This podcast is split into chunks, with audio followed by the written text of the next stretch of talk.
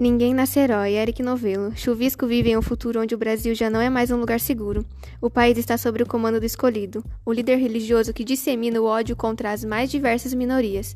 Porém, o jovem e seus amigos estão dispostos a tentar mudar sua realidade. Por mais difícil que seja, afinal, ninguém nasce herói.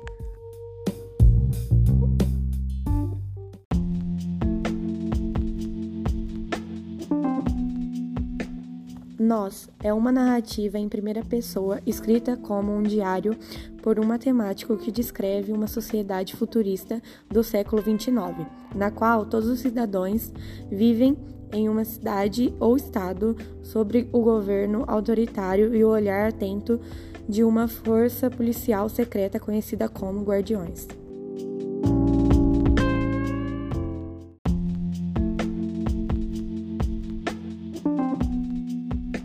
Fahrenheit 451, de Ray Bradbury.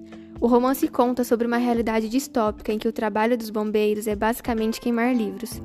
Isso porque foi instaurada uma cultura de combate ao pensamento crítico e autônomo dos indivíduos.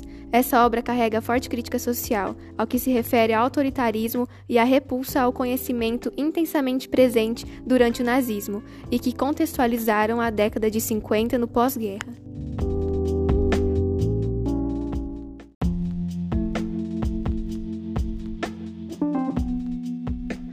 Talking Ghost.